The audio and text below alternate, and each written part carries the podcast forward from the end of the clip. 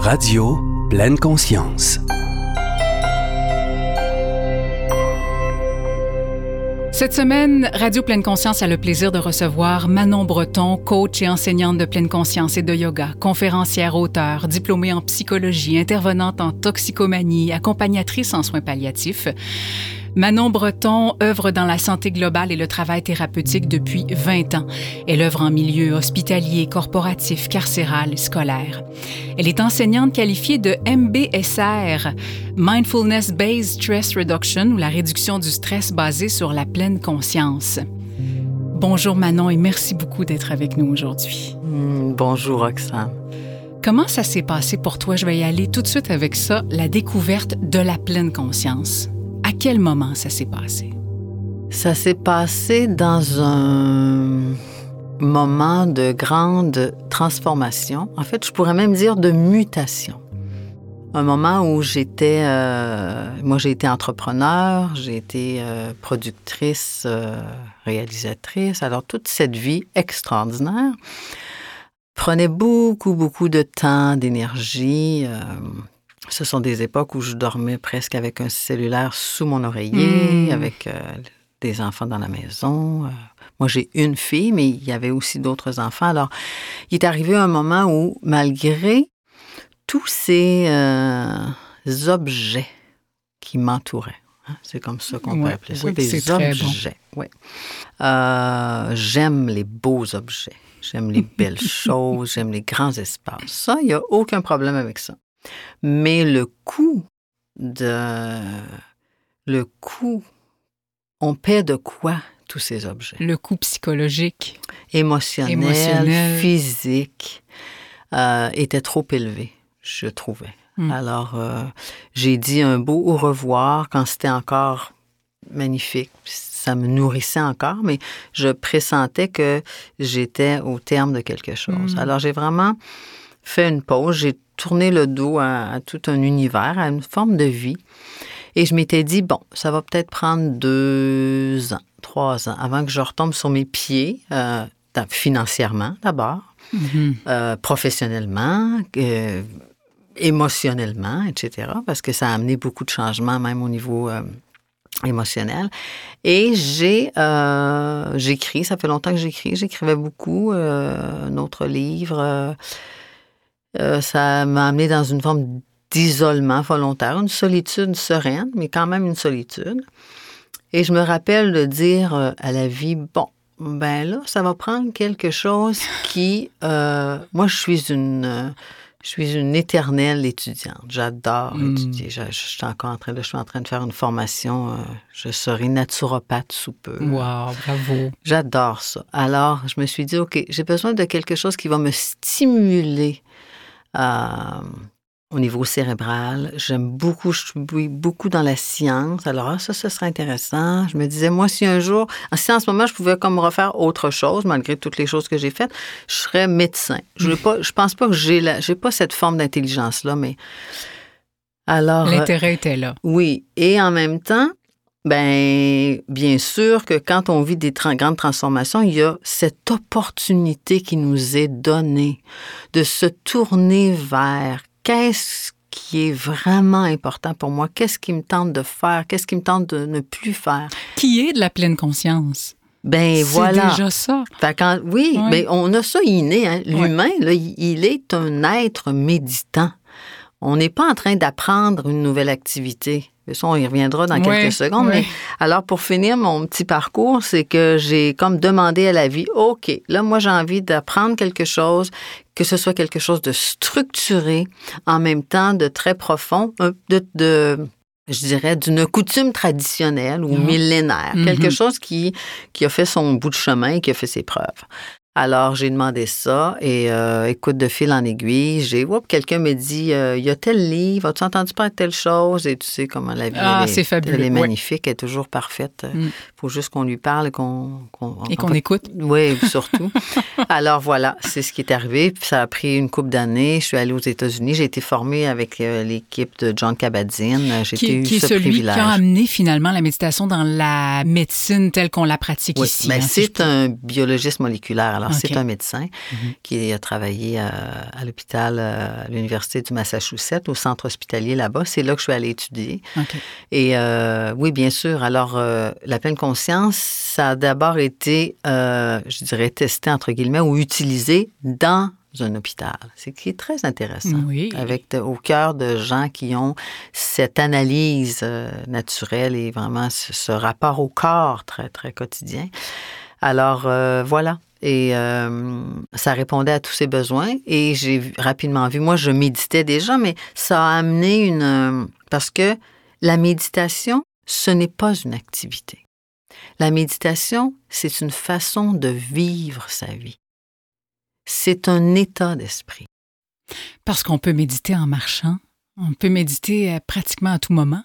Ben, c'est surtout que l'état d'esprit d'un méditant, c'est d'être conscient de ce qui m'entoure, c'est aussi un esprit de gratitude. Mm-hmm. Et c'est aussi un esprit de, de capacité de s'élever avec une forme de détachement pour voir ce qui est en train de se passer. Observer. Oui, l'observateur. Les mm-hmm. bouddhistes parlent mm-hmm. beaucoup de l'observateur.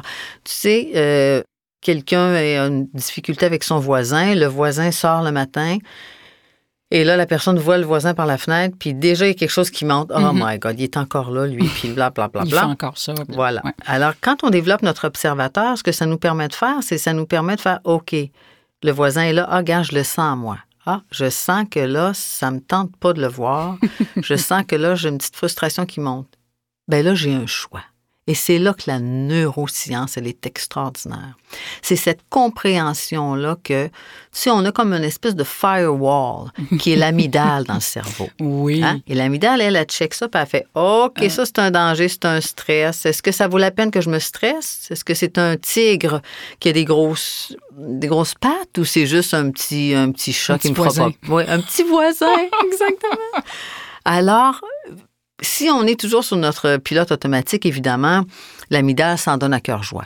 Tout devient euh, une situation stressante, comme euh, nos, alarmes sur nos téléphones. Tu sais, mm-hmm. c'est prouvé maintenant que juste d'entendre un v, v, pip, peu importe ce que c'est, ça vient créer au niveau de cette alerte, du alerte du stress, ah, il y a quelque chose. Est-ce que c'est une réponse que j'attendais? Est-ce qu'il m'a envoyé un sourire? Est-ce que mon texto... Alors, il y a toute une dynamique au niveau du système nerveux qui s'est installé par rapport. Hein? Oui, puis c'est triste, c'est triste. Mm. Et on parlait du fait que tu étais une éternelle étudiante. L'étape d'avoir appris la pleine conscience, ce qu'était la pleine conscience, était faite. Et ensuite, il y a eu le désir de, de l'enseigner. D'où est venu ce désir de l'enseigner? Euh, tu sais, moi, je suis. Euh, moi, j'ai une formation de comédienne. C'est ça que j'ai fait dans ma vie, euh, en début de vie. Et fait qu'il y a cette facilité de communiquer. Mm-hmm. Et cette facilité, pourquoi? Parce que ça m'intéresse. Moi, je peux pas garder quelque chose qui fonctionne pour moi, je peux pas le garder. je trouve ça, c'est terrible. Faut que ça soit partagé. Ben, il me semble que c'est ça le concept de, nous, les êtres humains. Mhm. Il y a quelque chose qui fonctionne, on le partage. Alors, ça s'est fait de façon vraiment naturelle. Ça s'est fait. Tu sais, j'ai eu ce privilège et je remercie vraiment la vie à tous les jours de ne pas avoir eu à chercher, quémander, espérer de pouvoir partager mon... Non, c'est ce message-là, il est tellement important à partager, puis il y a plein de monde comme moi, puis il y a plein d'autres gens qui partagent d'autres choses qui sont essentielles, mais ceux qui choisissent de partager euh, des éléments qui, ont, qui risquent d'améliorer la qualité de, notre existence, mmh, mmh, mmh, c'est merveilleux quand tu n'es pas en train d'essayer de convaincre les autres que s'ils t'écoutent, ça leur fera du bien. J'ai mm. pas eu besoin parce que la pleine conscience, cette, euh, je dis la pleine conscience, mais on s'entend que c'est au-delà d'un cursus. Hein. C'est comme c'est beaucoup plus grand, là, en plus que le terme a été un peu surutilisé. Mais cette approche de. En fait, ce que c'est, c'est que moi, quand je suis allée dans cette approche, j'ai fait le choix de venir me rencontrer. Et ça, ça fait vraiment kitsch, mais c'est ça pareil. c'est comme si tu passes ta vie avec ta meilleure amie de fille, mais quand tu vas prendre un café, tu l'écoutes pas vraiment, tu sais pas vraiment comment elle va, tu lui parles de choses un peu superficielles, de temps en temps elle pleure, puis tu lui passes la main dans le dos. c'est ça qu'on se fait. C'est vrai. On se traite moins bien que notre meilleur ami. Mhm. Alors, ça me tentait de venir voir comment j'allais. Et là, j'ai vu que ça, ça allait ordinaire. Tel autre aspect, j'étais toujours sur mon autopilote. Euh, dans les relations amoureuses, oh my lord, le pattern qui arrêtait pas de se répéter, se répéter, se répéter. Ça, ça a été du travail, mais quelle joie de travailler dans cette... euh, parce que dans, dans, dans ma vie, je dirais que le thème qui était le plus puissant, c'est vraiment les relations amoureuses. Mm. C'est sûr que l'amour, c'est, c'est le truc dans la vie. Ben on oui, s'entend-tu? ben oui, c'est ben comme oui. la, c'est le, la gasoline qu'on met dans notre moteur. Exact. Ouais. Mais euh, alors ça, ça a été comme mon carré de sable le plus, euh, le plus merveilleux, mais Parce le plus qu'on peut mal aimer aussi. hein. On s'aime mal et on aime mal les autres bien souvent. Et on ne se laisse pas aimer. Et aussi. Tu sais, on pourra jamais laisser quelqu'un. C'est comme si on ne pourra pas jamais laisser quelqu'un nous aimer euh, plus que euh, le niveau euh, avec lequel on est capable de s'aimer. C'est comme si moi je dis, je sais que je suis d'une couleur bleue. Hein? Mm. Moi je dis, ben moi non, je suis bleu. En fait, peut-être que je suis euh, turquoise, mais je le Mhm. sais pas Mhm. parce que je ne l'ai pas trop vu. Mais je me dis, non, mais je suis bleu. Je pense que bleu, c'est correct. Moi, C'est moi. Voilà, Ouais. c'est moi. Alors, si je suis bleu, les gens, dans mon cas les hommes, vont venir s'approcher de cette femme bleue. Alors, eux autres, ils sont bleus, ils veulent quelqu'un de bleu. Mais non, je suis pas bleu. Mm. Je suis turquoise. C'est parce que cette couleur-là, je, elle m'intimide, puis je suis pas sûre de vouloir. Alors, la personne n'est pas en train d'aimer qui je suis. Non, voilà. Et là, on est en train d'accuser l'autre de pas me donner ci, de pas m'aimer ci, de m'aimer mal. Oui, mais c'est parce que je ne suis pas dans mon authenticité. Exact. L'autre peut pas m'aimer euh, dans ma vraie couleur si moi-même je ne suis pas en harmonie avec cette couleur. Mm. Et ça, je, je travaille beaucoup avec les couples et je trouve que c'est vraiment le nerf de la guerre. C'est tellement bon. C'est si je ne me suis pas placé moi avec moi-même, il y a personne qui va pouvoir venir dans cette zone. Je n'y suis même pas moi-même dans mon ça. jardin. Exactement. Je le pointe du doigt, quel beau jardin, mais je n'y vais jamais. Mais je voudrais que mon chum il passe son temps là. Mais il va être tout Oui, seul. à il- l'entretenir. il va être tout seul. c'est ça, arroser les fleurs, à me planter des fleurs sauvages. mais il n'y a pas un chat, je suis pas là. Exactement. Ah, c'est très bon. J'aimerais ça revenir sur ce, sur ce que tu as dit tout à l'heure quand tu disais que d'être méditant ou ou d'être dans la pleine conscience, c'est pas quelque chose de nouveau qu'on demande à notre cerveau. là. C'est quelque chose qu'on sait. C'est inné. Tu sais, l'humain, à la base, il a cette capacité dans son système nerveux de passer du système nerveux sympathique au système nerveux parasympathique, Mm. de passer d'une tension à une détente constamment. Et ça, ça lui permet d'être dans, des états de contemplation, dans des états d'échange, de communion. Parce que nous sommes, tu sais, l'humain est l'animal le plus social de toutes euh, les, Les espèces. les espèces Mm. sur cette planète. Alors, c'est très exigeant d'être en lien avec les autres. C'est ce qu'il y a de plus exigeant. Ouais. Mais nous, on est équipés pour ça. Mhm.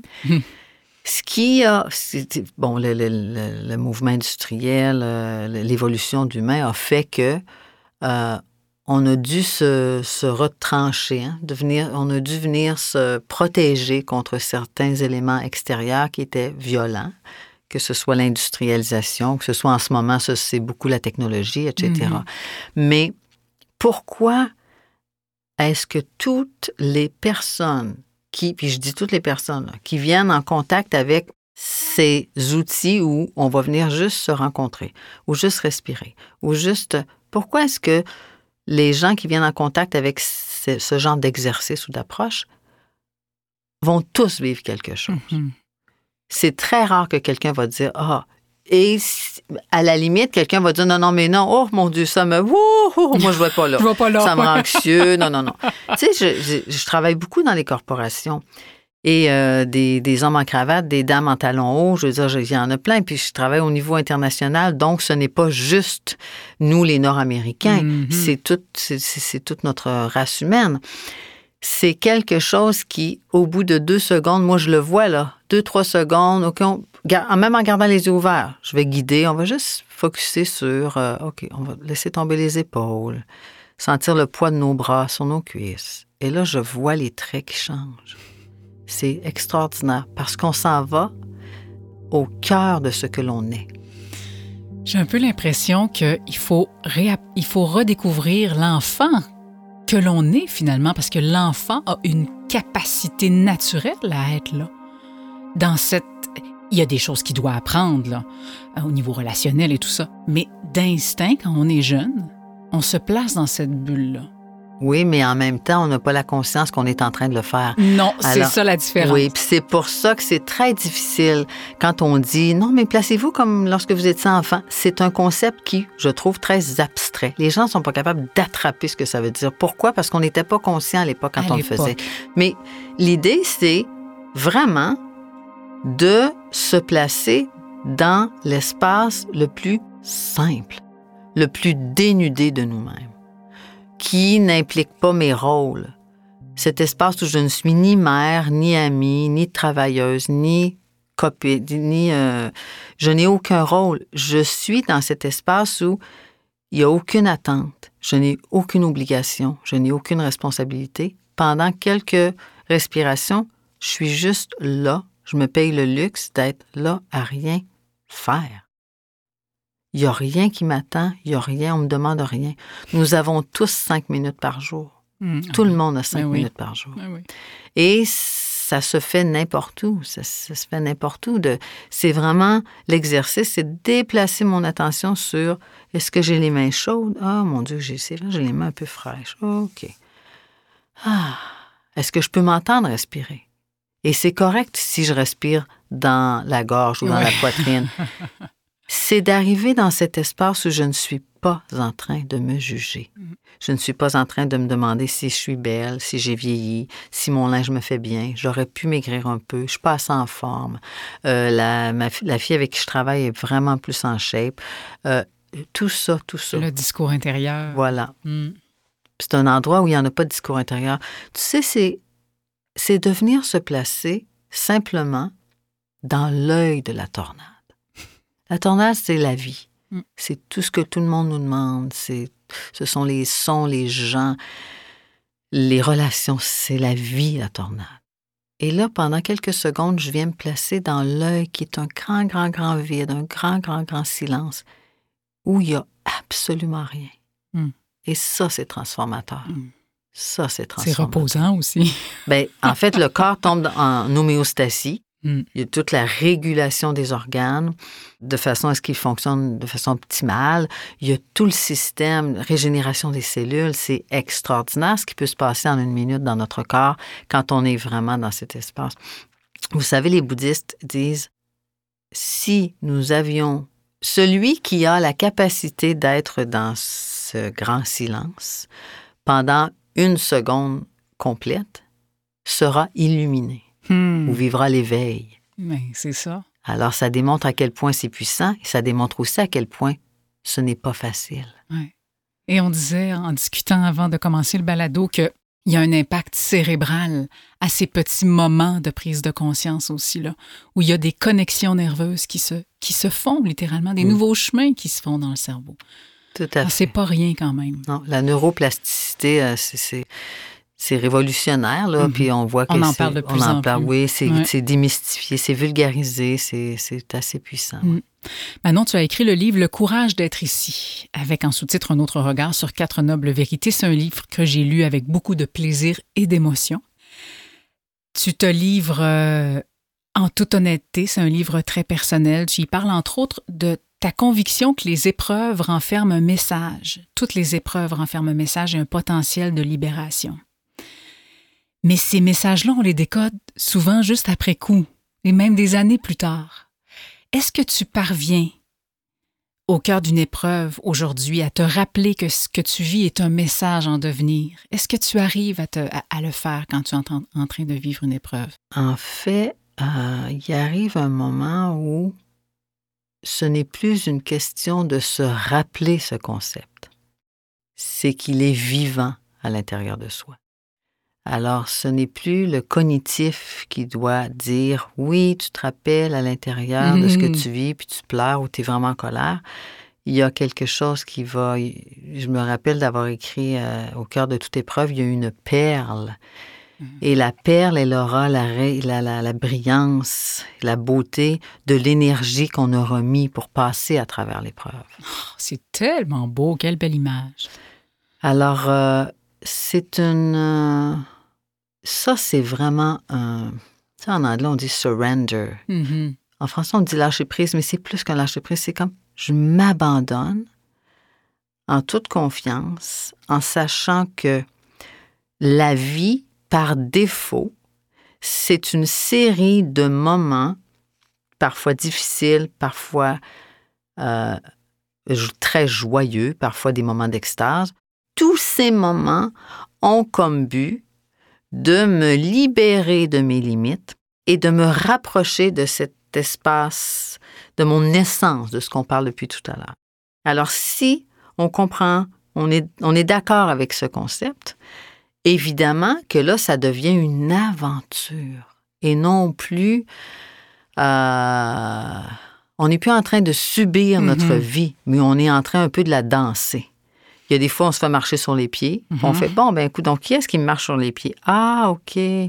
C'est ça, c'est ma sœur qui me marche sur les pieds parce que, ah, OK. Mais ça devient une école. Oui. Et encore là, à force de présence à soi, de méditation, c'est là qu'on y parvient. Ben ça, on ça aide. Ben on peut pas pas venir se rencontrer si on a cette relation-là avec la vie. Uh-huh. Parce que c'est comme si je disais la vie, il n'y a pas de problème. Mais tu quand je dis la vie, appelez ça comme vous voulez, là, mais c'est plus ce rapport à. La vie, c'est soi aussi. Hein. C'est comme si moi, je me dis, ben c'est bien.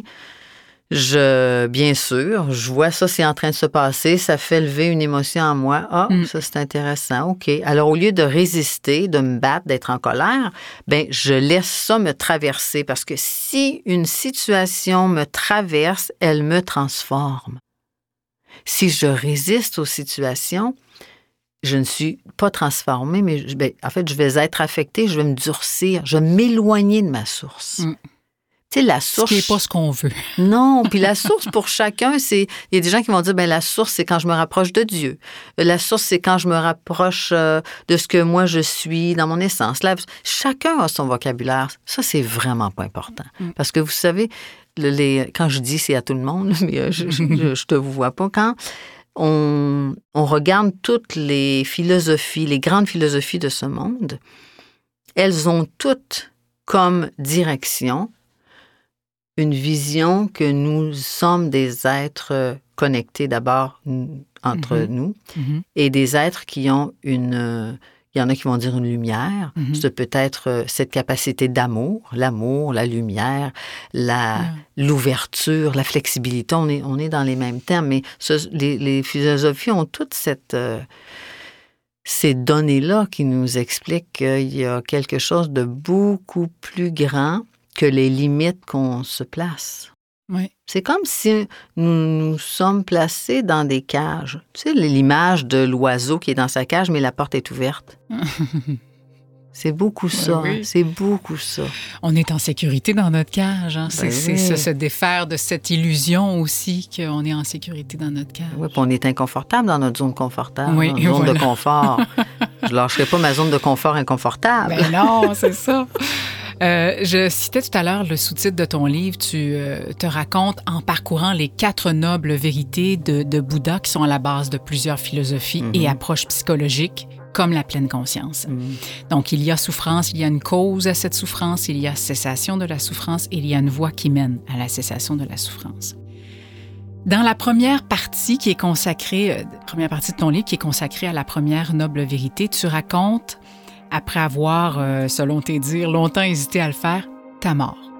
C'est un passage très troublant. Tu as vécu une EMI, une expérience de mort imminente, après avoir été piqué par une guerre. Hmm. Tu voulais pas raconter une Xème EMI parce que il y a beaucoup de choses qui ont été, qui ont été dites là-dessus.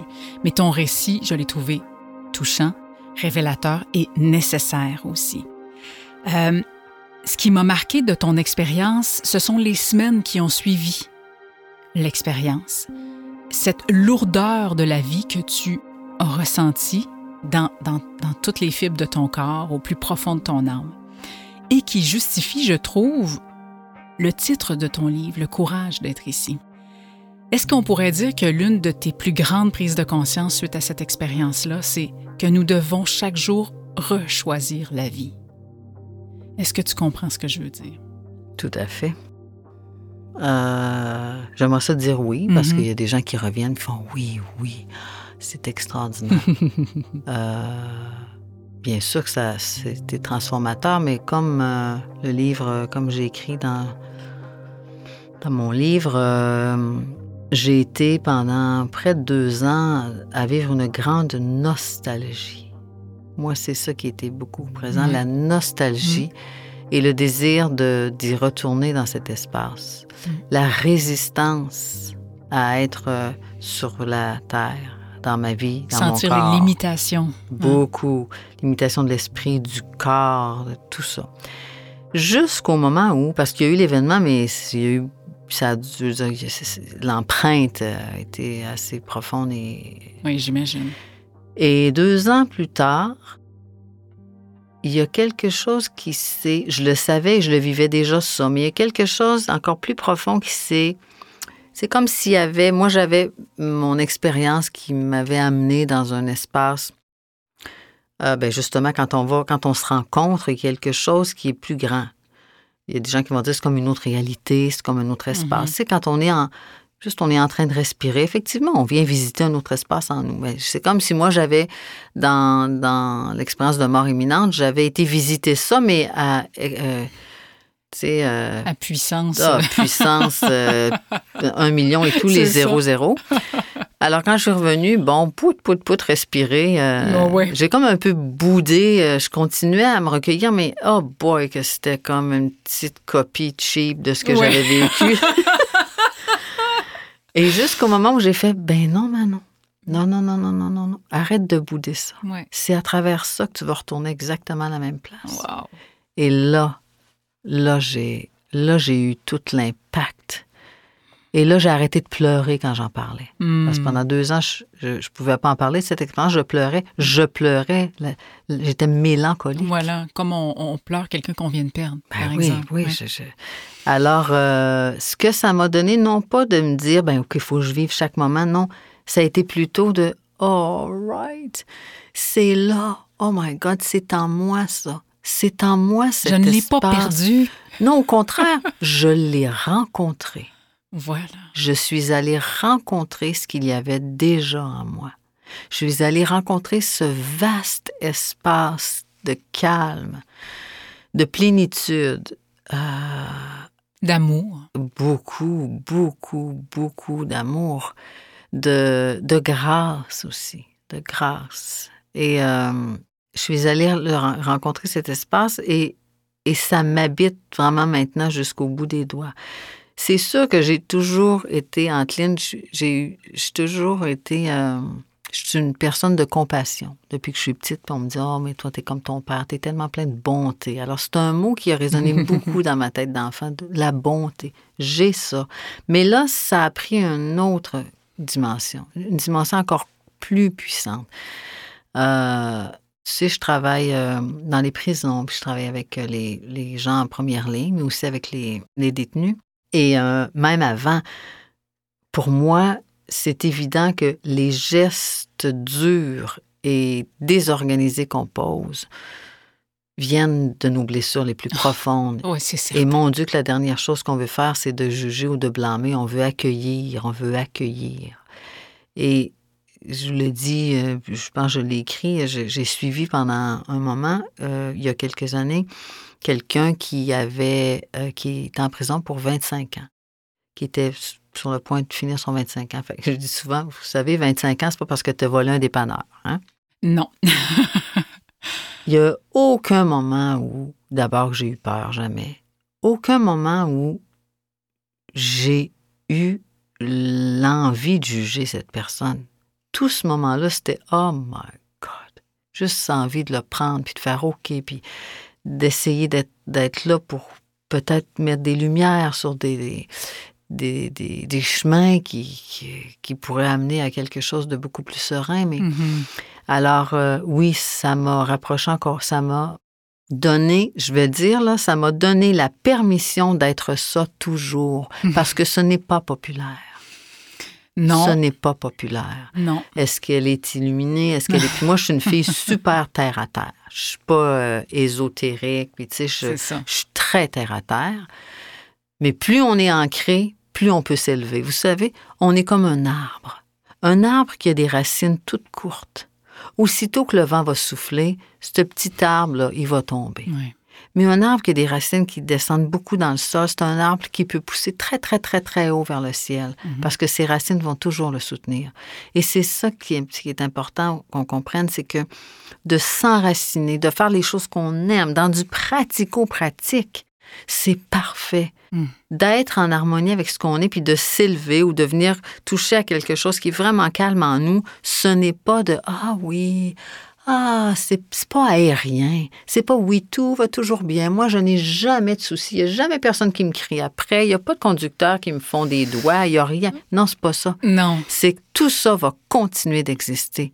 Mais la position dans laquelle je me place dans cette vie, elle est différente. Voilà. Ce qui m'amène à, mon autre question. Tu parles de ta mère dans le livre, qui a souffert de démence et qui t'a offert du fond de sa maladie des, des apprentissages encore parce qu'elle ne voyait plus la vie comme tout le monde, si on peut dire. Est-ce que tu crois que toutes nos souffrances viennent de notre façon de regarder la vie? Même si elles existent réellement, l'intensité des souffrances. Tout à fait. Hmm c'est notre rapport à ce que l'on voit, à ce qui nous entoure, à ce que l'on ressent. C'est notre rapport à, cette existence qui nous place dans la souffrance. C'est notre relation à la vie qui nous place dans la souffrance. C'est comment je vis les situations qui créent un stress. C'est pas la situation elle-même. Et même dans des cas là, des situations extrêmes. Oui, c'est quand même ça. C'est quand même ça. Comment moi je l'aborde, comment je le vois, est-ce que je suis capable de prendre un pas de recul et d'observer cette, cette situation? Est-ce que je suis capable, dans cette observation-là, parce que si je me recule, je vais être capable, dans cette situation, de voir, d'être témoin, de, de voir l'ensemble de la situation. Donc, si je vois l'ensemble, ça veut dire que j'ai cette capacité de répondre de hmm, façon juste. De faire un choix. Oui, mm-hmm. tout Comme on parlait tout à l'heure. Et tout est une question de choix. Toujours, à chaque seconde, on a le choix. On a le choix de ne pas être là, on a le choix de ne pas voir, on a le choix de ne pas entendre. Mais nous sommes un miracle. Moi, c'est ce que je pense. Notre corps, c'est un miracle. Nous sommes doués de cinq sens. Et c'est vraiment à travers ces cinq sens que l'on expérimente la vie. Mm. Hein, c'est ça, c'est le cerveau, lui, c'est à travers ces cinq sens-là qu'il va venir faire des choix. Alors, si on veut y aller juste de façon basique, là, on peut juste se dire, tiens, cette semaine, je, vais voir, je vais porter attention à ce que ça me fait, ce que je vois. Mm ou ce que j'entends, tiens. Je fais venir, moi j'appelle ça ben, euh, Arnaud Desjardins, qui était mm-hmm. un homme que j'ai suivi, puis que j'ai eu l'honneur de rencontrer, un maître euh, français qui est décédé maintenant. Arnaud disait, il parlait de nourriture d'impression. Et c'est son maître, euh, Swami Prajnathpad en Inde, qui lui expliquait que, oui, c'est un beau terme, les nourritures d'impression, c'est tout ce dont on se nourrit. Alors, ce peut être intéressant de commencer à observer, moi, ce que j'entends. Est-ce que je me nourris des, des commérages? Est-ce que au, travail, ou bon, là, on va moins au travail, mais dans la famille, est-ce que lorsque, bon, il y a du mémérage, je suis contente d'être là, puis j'écoute, puis j'en remets, ou cette nourriture-là, qui, que j'entends, je ne veux pas qu'elle laisse en moi des impressions qui mm-hmm. ne me serviront pas. Hmm. Alors, on rechoisit nos nourritures d'impression. C'est tellement vrai. Qu'est-ce que je lis? Qu'est-ce que je choisis de lire? Qu'est-ce que j'écoute? Est-ce que j'écoute toujours les nouvelles du matin, du midi et du soir? On hmm. sait qu'elles se répètent et que malheureusement, les nouvelles, elles sont porteuses aussi d'un peu de sensationnalisme. Merci. et de choses qui nous bousculent. Euh, bon, ben peut-être que je vais l'écouter une fois. Tiens, essayez de faire des changements qui sont petits, mais qui seront durables. Je me suis rendu compte que les journées où je me levais du mauvais pied, on va dire ça comme ça, j'avais tendance, quand j'allais chercher mon garçon à l'école, à regarder les choses négatives autour de moi. Mon Dieu, regarde comment il est énervé. il est non mais stressé. Puis, mais là, ça, ça n'a pas d'allure. Puis là, ça, c'est laid. Pourquoi ils ont laissé ça laid comme ça? Mm. Et un moment donné, j'ai pris conscience, mais oui, mais regarde le beau. Alors là, quand je me. je- maintenant, j'en ai pris conscience, quand c'est une journée comme ça, volontairement, je regarde. Ah, un oiseau sur un fil. L'arbre. Un sourire. Et mon Dieu, que ça, ça change tout. Mais encore là, c'est un, choix. Précédé d'une conscience, mais ensuite, il y a un choix, comme on le disait tout à l'heure. Il y a aussi, euh, comme tu dis, il y a les oiseaux, il y a la nature, mais il y a aussi Oh mon Dieu, que je suis chanceuse, j'ai chaud dans mon manteau. Oui, ben oui, c'est aussi ça. j'ai chaud Tout dans mon fait. manteau. Je suis Ouais. assez chanceuse d'avoir un manteau qui est chaud en ce moment. Oh, mes gants sont doux. Peut-être que je les ai achetés usagés, mais ils sont doux. Sont Il y a du mitou- minou à l'intérieur, je les adore. Il faut aller vers des choses qui sont accessibles et Ouais. qui sont. Alors, tu parlais tantôt de ma mère. Mm. Euh, ça, ma mère, elle a été, euh, pendant une période de sa vie, euh, elle a eu une vie qui n'était pas facile. Elle a été impatiente. Elle a eu des moments de. Oh, de. de- Oui, puis elle pouvait être dure avec les gens, les, les juger ou être impatiente. Et euh, je me rappelle qu'elle me dise, à mesure que qu'elle s'a- qu'elle s'approchait de la démence de plus en plus, qu'elle me dise Manon, ça, ça, oh, je le vois, puis c'est c'est pas confortable, ça. Je suis pas bien dans ça. Qu'est-ce capable de le nommer. Oui, ben, on dirait, puis là, je lui expliquais, tu sais, notre cerveau, il- le monkey mind, là, notre, notre cerveau, c'est un singe. La banane que je lui donne, il va la manger. Hmm. Et si je lui donne une banane qui est pourrie, pleine de verre, il va la va la manger. Il verra pas ça. Je lui donne une banane trop verte, il va la manger, ça va lui donner mal au ventre. Je lui donne une banane mûre qui est parfaite, il va la manger. Il posera jamais de questions. Le cerveau ne nous donnera jamais d'avertissement. Euh, pas sûr que c'est bon si nous, on n'a pas choisi de développer cette conscience. C'est ça le libre arbitre aussi. Tout à fait. Alors, Mm. euh, et ma mère, quand la démence a commencé, on en, on en a parlé ensemble, on a travaillé sur ça ensemble. Puis quand la démence a commencé, euh, elle était déjà beaucoup plus. euh, C'était une femme qui était très douce et extrêmement aimante. Et de toute façon, même avec ses petites impatiences, impatiences, mais elle a abandonné complètement cette partie-là d'elle-même. Pour, et dans les enseignements qu'elle me, donnait, justement, c'est pas une femme qui a vécu euh, dans l'abondance du tout. euh, c'est très sobre, des conditions pas faciles. Mais dans tout ça, là, elle était euh, présente et très, comme on dit, gratitude. Elle avait Mhm. énormément de gratitude pour les choses simples. Et les gens vont dire, oh là, la gratitude, la gratitude. Merci de me lever le matin.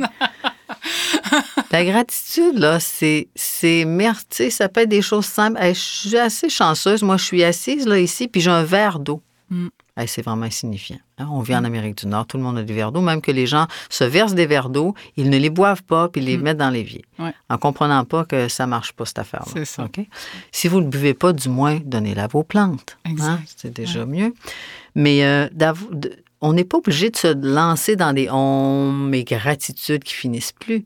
C'est pas ça le concept. Le concept, c'est pas d'attacher à notre attitude de gratitude toutes sortes d'éléments extérieurs et de bébelles. C'est juste d'avoir pendant une seconde Ah, c'est vraiment cool. J'ai un verre d'eau si j'ai soif. Point. Mm. Parce que souvent, cette démarche de venir se rencontrer, les gens vont s'embarrasser de bébelles. Puis si quelqu'un fait Ah non, mais moi, je n'irai pas m'acheter euh, des plumes, puis des pierres, puis des cristaux. Fait que là, je peux pas me rapprocher de moi-même. J'ai j'ai pas, pas le ça, goût, j'ai pas ça, puis je veux pas y aller m'en acheter. c'est pas là. C'est pas nécessaire. C'est pas dans ça. L'être humain est tellement, il est très, on est diversifié comme race. Mm. On va avec ce qui nous intéresse. On n'a pas besoin d'éléments extérieurs. C'est tellement une démarche intérieure. Mm, C'est vrai, tout à fait. Un autre bel outil dont tu parles dans le livre, c'est le sentiment d'impermanence qui peut nous aider en se disant quand on vit une épreuve ou euh, une situation stressante, peu importe, tout passe. Ça va passer, ça aussi. Qu'est-ce qui peut nous aider à intégrer ce concept-là? Parce que quand on est dedans, on a l'impression qu'on va être dedans toute notre vie. Tout à fait. Mm. Moi, je, je trouve qu'il y a un outil qui est, euh, qui est un... Souvent, je dis, la joie, c'est la sœur de l'amour. Il y a un outil qui met la lumière, qui met comme une douce lumière sur toute cette perception de la vie, et c'est la joie. La joie, on n'est pas obligé de se plier en quatre puis faire semblant d'être joyeux, mais la joie, elle euh, ouvre les portes qui sont fermées à clé. Mm. La joie, elle défait des nœuds. La joie, elle vient affecter le système nerveux central. Mm. La joie, elle vient affecter la musculation, vraiment les, stress musculaires.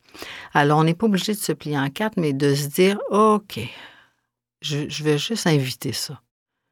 Et peut-être que ça ne fonctionnera pas du tout la première fois. Puis là, la personne va faire, ben oui, c'est ça. Ben oui, inviter la joie. Persister. Ce que ça vient créer, ça vient, la joie vient nous aider à prendre un petit recul parce qu'on est occupé à sentir notre joie. C'est une chose. Mm. L'impermanence, vous savez, la vie, c'est, c'est comme une chaîne et chacune des anneaux, chacune des mailles, c'est notre c'est un moment présent. C'est un moment. Alors, je peux être rendu trois pieds le long de ma chaîne. Et là, moi, je fais non, mais c'est parce que là, regarde, là, trois, deux pieds avant, là, il y a eu un maillon, puis c'était difficile. Regarde, il est rouillé mon maillon. Oui, mais là, c'est parce qu'on n'est plus là, là, On est rendu à ah, trois pieds dans ta chaîne. De savoir, on ne peut pas refuser le fait que la vie est impermanence. Regardez la nature. Hmm. Il n'y a rien de permanent, des choses simples, simples, simples on ne peut jamais revenir en arrière. La plante qui pousse, elle ne peut pas revenir comme elle était avant. Euh, les animaux, le vent, le vent qui souffle a bougé des éléments et ils ne reviendront, ils ne seront plus jamais placés au même endroit. Mhm, mhm. Euh, les nuages, tout ce qui nous entoure, les astres, les cycles de la Lune, tout est en mouvement continuellement. Nous, notre corps, même lorsqu'on est dans une méditation profonde, le corps est continuellement en mouvement. Mm-hmm. Alors, pour les sceptiques, basons-nous sur les choses pratiques, les choses tangibles. Il faut toujours revenir aux choses tangibles. C'est la seule façon que le cerveau va à un moment donné comprendre. Mm-hmm. Dans cette compréhension des choses qui se passent dans le corps et dans, dans ce qui nous entoure, mm dans cette compréhension-là, on ne peut plus dire non, non, non, non, mais tu sais, c'est euh, l'impermanence, c'est un terme abstrait. Non, non, ce n'est pas abstrait. Si on regarde tout ça, c'est concret. C'est concret. Si l'impermanence est concrète sur tout ce qui nous entoure, il est impossible que nous ne soyons pas concernés. Non, parce qu'on fait partie de ça, de ce grand tout. Voilà, mm. exactement. Et l'impermanence que ça donne, c'est tellement libérateur. Mm-hmm c'est tellement libérateur. Parce que c'est comme, ah, OK, tout bouge, ah, OK. Alors ça va passer. Ça. Tout passe, tout passera. Tout passe, tout passe. Oui, c'est ça. Toujours. Tu parles à un moment donné dans le livre aussi de s'imaginer que chaque personne croisée est notre frère ou notre sœur, pourrait dire notre père, notre mère. J'ai fait l'expérience pendant quelques jours et j'ai capoté. Ce fut renversant. Vraiment. Et je me suis dit, mais mon Dieu, c'est si simple, mais tellement puissant. Et ça m'a rappelé que nous sommes tous égaux et qu'on a tellement tendance spontanément à juger. Est-ce que c'est la peur qui nous fait juger l'autre si facilement? Ben, c'est la peur euh, de se découvrir. Hmm. Parce que si je m'approche de l'autre, il me verra. ah, ah. c'est notre peur de nous-mêmes qui nous empêche de rencontrer l'autre. Et euh, c'est intéressant que tu soulèves cette partie du livre parce qu'il y a plusieurs personnes qui m'en ah parlent. Puis j'en ai encore, euh, j'avais une entrevue il y a quelques jours, puis je, disais encore à quel point euh, c'est vraiment important de se donner cet espace en voyant l'autre, de se dire, ben, c'est peut-être, ce pourrait être le meilleur ami de notre famille. Mm. C'est peut-être le meilleur ami de mon frère. Mm. Et ce que ça crée au niveau du cerveau, ça va venir stimuler l'ocytocine. Moi, ça, c'est mon hormone. Ben, en fait, c'est un neurotransmetteur, mais C'est l'hormone de l'amour, l'hormone de la fraternité. Qu'on sécrète quand on est une maman envers son petit bébé. Et qu'on sécrète à toutes les fois qu'on regarde l'autre, même si c'est la fille au dépanneur et on lui dit merci avec un grand sourire et qu'elle elle nous mhm. rencontre, même mhm. si on a un masque. Mhm. Toutes ces opportunités que nous, nous avons de voir l'autre. Tu sais, euh, souvent, je dis aux gens, je fais beaucoup de conférences en Zoom, puis je dis aux gens, avant de commencer votre meeting, deux secondes. Tu sais, les gens vont ouvrir la fenêtre de Zoom ou autre. OK, allô, bon, mais aujourd'hui, on va commencer, on va parler de ce dossier-là. Et c'est parti. Oh boy. Oh boy, oh oui. Prenez comme juste deux secondes d'abord. Calmons-nous. Oui, puis de vous voir la bête, là. Regardez-vous la, face. On se dit bonjour. Un petit sourire, c'est simple. On n'est pas obligé de se lancer dans des choses personnelles du tout. On reste au niveau du cadre de travail sans mm-hmm. problème. Mais de d'atterrir Mm. J'atterris en présence de l'autre. Mm. J'atterris avec mon chum quand je suis à la maison. J'atterris deux secondes avec les enfants avant de faire les mots à dit devoir online. Atterrir en présence de l'autre. Ça vient donner cet espace où, oui, l'ocytocine, c'est une hormone qui transforme. Vous savez, l'ocytocine, lorsqu'on vit du stress, il y a beaucoup de cortisol hein, qui est et trop de cortisol, ben c'est destructeur. Ça, crée même des maux physiques. Mm. Bien, l'ocytocine, cette petite hormone d'amour-là, elle, une de ses jobs, c'est de venir réparer les lésions du cœur. Les lésions que le cœur a lorsque nous avons du stress. Physiquement, là. Physiquement, biologiquement, ah ben physiologiquement. je ne savais pas. C'est-tu assez beau? C'est merveilleux. C'est extraordinaire. Elle, elle, elle s'occupe du cœur. Elle, elle s'occupe du cœur pour qu'on se regarde, qu'on se voit, puis qu'on on, soit bien parce qu'on a besoin du regard de l'autre, de la présence de l'autre, du sourire de l'autre. Mais non seulement ça, c'est qu'elle vient, elle travaille dans le backroom, là, puis elle nous répare le cœur. Alors, de se donner toutes les occasions possibles juste de voir l'autre un étranger, n'importe qui. Mais en fait, c'est très, c'est pour nous qu'on le fait. C'est certain que l'autre aussi, son, ocytocine va être activé, stimulé. Mais on sait que c'est une hormone vitale. Hmm. C'est vital. Vous savez, euh, il y a longtemps, il y a une dizaine d'années, il y a des données qui sont sorties sur euh, les petits bébés. Euh, oui. naissants. Bon, puis on expliquait que, c'est pas parce qu'ils ont fait des tests, mais avec des données, dans certains pays, il y a des, des, conditions très difficiles dans les orphelinats pour les petits bébés. Et euh, il expliquait, euh, il y a des études qui ont été faites et qui expliquaient qu'un petit bébé naissant, si euh, il est nourri par, s'il n'y avait aucun contact humain, parce qu'il y en mhm. a que c'est proche de ça, peut-être plus en 2020, mais si c'était un, une petite main euh, qui ne voyait pas de visage. Artificiel, un robot. qui nourrissait cet enfant.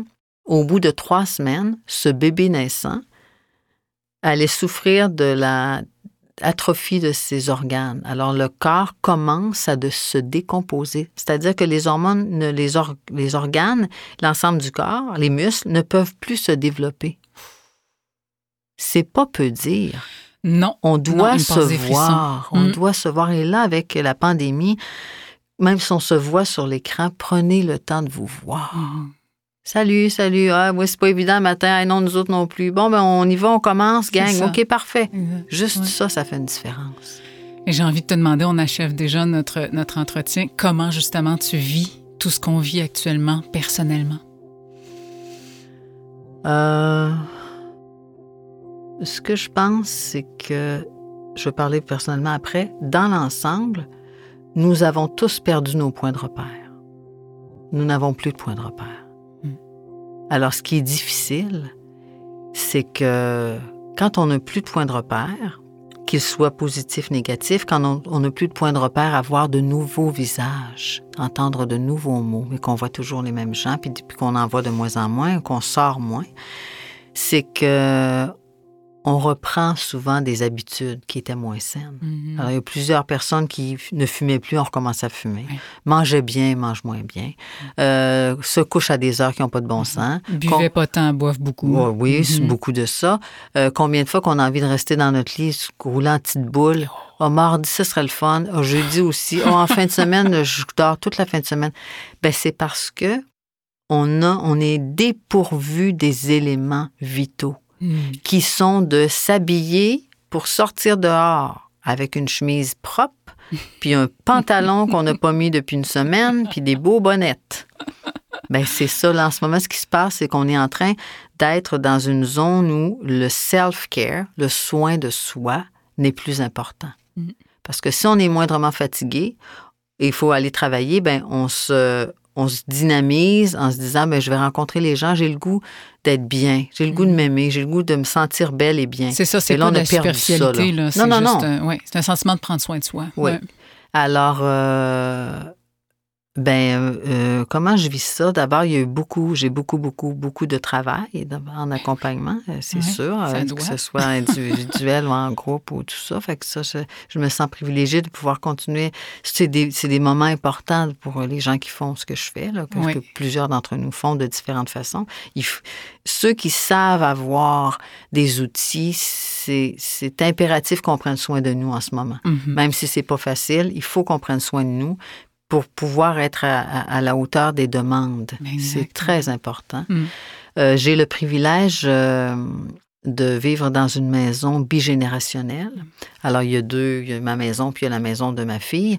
Qui, et je suis grand-maman d'un petit cœur de oh. un an. Félicitations! alors, c'est sûr que je suis en contact avec un enfant et avec ma grande. Alors, euh, de façon quotidienne. Et ça, c'est, euh, on se le dit à tous les jours, nous sommes très, très heureux d'avoir ce privilège. Fait que je le vis, euh, je le vis comme ça, mais moi aussi, à des moments, je fais oh, po, po, po. Ouais, ouais.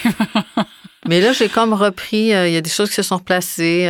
c'est sûr que moi, je me lève très, très tôt. Tu sais, ça, ça vient de se replacer. Puis il y a eu des, il y a eu des mouvements. Il y a eu des mm-hmm. mouvements, mais c'est sûr que euh, avec cette. Euh, je vous dirais que moi, ça fait plusieurs années que je vis avec une joie immuable.